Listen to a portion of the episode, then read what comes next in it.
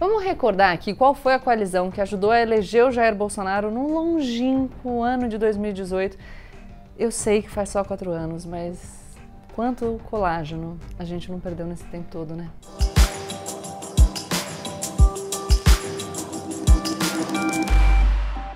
Sejam bem-vindos de volta e como eu sempre digo a partir de agora, menos emoção e é com vocês, galera. Mais razão!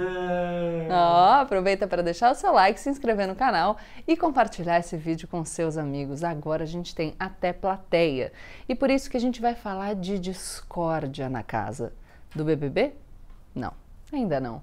Quem está acompanhando as desavenças dentro da segunda casa mais assistida do Brasil, o Palácio do Planalto.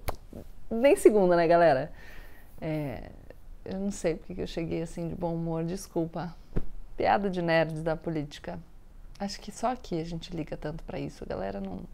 Não sei se foi tanto assim. Mas enfim, é sempre assim. Quando a corda começa a esticar, os aliados de ocasião começam a se digladiar pela fatia do bolo que ainda resta. Não entenderam? Vou explicar. Vamos recordar aqui qual foi a coalizão que ajudou a eleger o Jair Bolsonaro no longínquo ano de 2018. Eu sei que faz só quatro anos, mas quanto colágeno a gente não perdeu nesse tempo todo, né? Enfim, primeiro, ele tinha a base eleitoral dele no Rio de Janeiro, que se expandiu para o resto do Brasil, composta tradicionalmente por militares da ativa e da reserva, além das classes policiais. Depois, os evangélicos se encantaram pelo discurso do conservadorismo nos costumes. A galera do mercado, por sua vez, se deixou seduzir pelas promessas do Paulo Guedes e o liberalismo na economia. Os lavajatistas acreditaram no discurso inflamado anticorrupção.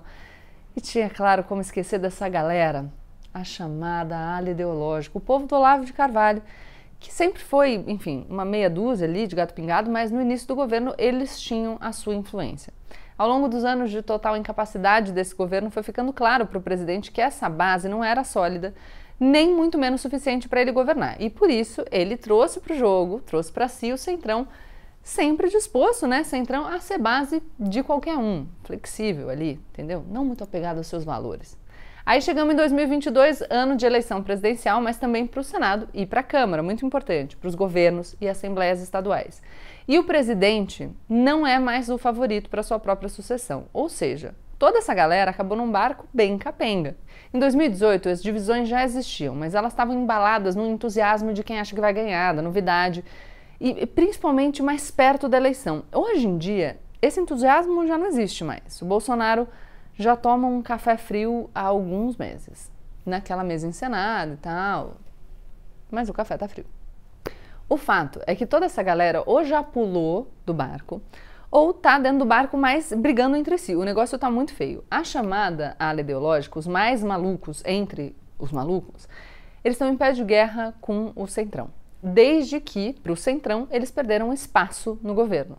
O Ernesto Araújo, o Ricardo Salles, o Abraham Weintraub foram todos escanteados em favor de nomes que não incomodam o Centrão ou que fizessem parte do Centrão mesmo, como, por exemplo, o ministro das Comunicações, Fábio Faria. O Fábio Faria, que aliás está processando o ex-chanceler Ernesto Araújo por injúria, calúnia e difamação. O Faria argumenta que a sua imagem foi severamente atingida por uma afirmação do Araújo de que o ministro teria entregado o leilão do 5G para a China. O Abraham Weintraub, ex-ministro da Educação, meu Deus, eu, eu, eu vejo, eu falo essas nem acredito. Enfim, que já foi muito tarde, vem causando todo tipo de dor na cabeça da Bolsolândia. Ele quer ser candidato ao governo de São Paulo com apoio do presidente, que já falou que quer o seu ministro da Infraestrutura, o Tarcísio Freitas, como candidato. Embora, aliás, o Tarcísio não seja de São Paulo, nem nunca tenha morado aqui. Nenhum dos dois nomes parece ter muita chance, mas essa candidatura do Weintraub tem muita cara do amigo que se sentiu traído e está tentando prejudicar porque se sentiu escanteado e não foi reconduzido ao cargo no Banco Mundial, no qual ele ganhava muitos dólares. O Weintraub pode não ter voto, mas ele tem like nas redes sociais. E tem os ouvidos das turbas bolsonaristas da internet, uma galera que o presidente sempre parece desesperado para agradar, porque foi muito importante para ele na campanha de 2018 e foi muito importante para ele na condução do seu desastre que a gente, enfim, tem dificuldade de chamar de governo.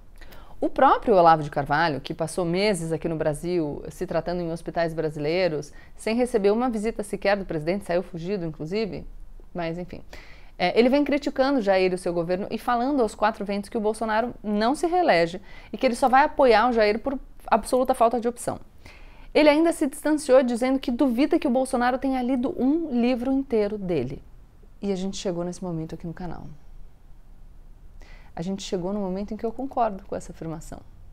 Que de fato livro não é muito a praia do presidente.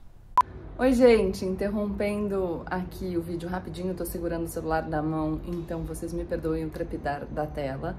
Mas eu precisava dizer para vocês que hoje pela manhã, na terça-feira, a gente teve a notícia de que o Olavo de Carvalho morreu nos Estados Unidos, onde ele estava internado. Quando eu gravei esse vídeo, eu ainda não tinha tido essa notícia.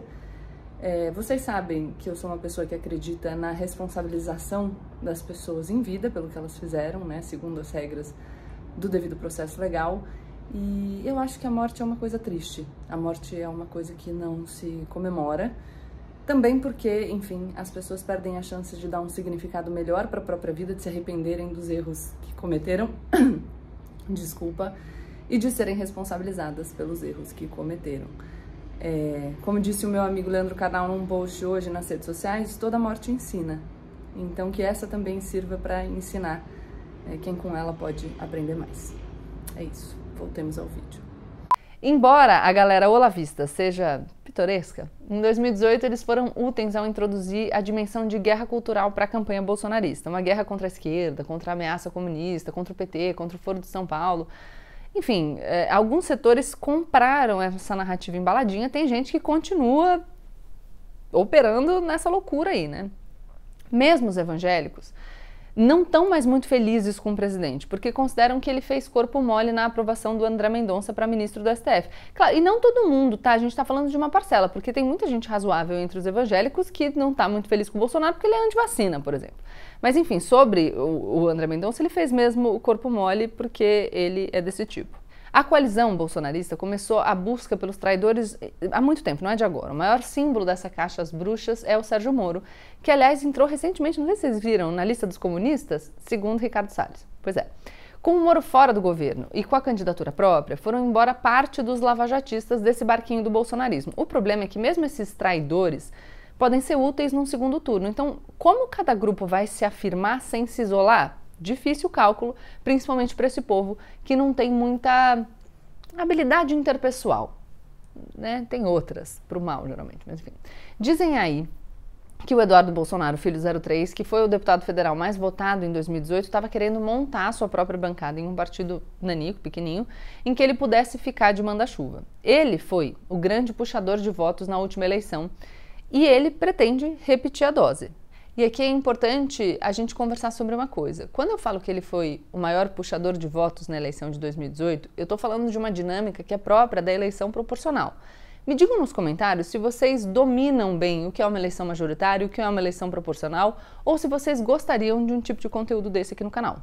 Bom, enfim, então o Eduardo Bolsonaro, que foi o grande puxador de votos, pretende repetir essa dose e aí pensou num partido nanico para ele poder dar as cartas. Só que o PL, o novo partido do presidente, quer esse potencial com quem? Lá com eles. Ao filiar Jair Bolsonaro, o PL do Valdemar Costa Neto queria o pacotão completo, né? O objetivo parece ser menos ganhar a eleição presidencial e mais se aproveitar dos votos bolsonaristas e conseguir uma grande bancada no Congresso, porque bancada grande no Congresso traz muitos benefícios fundo eleitoral, fundo partidário, mas também bancada conseguida, não importa quem vai ser o presidente, porque o PL certamente vai estar na base, em posição de negociar cargos e poder em troca de apoio no Congresso. Os candidatos bolsonaristas podem não estar notando agora, mas eles podem acabar sendo base do Lula.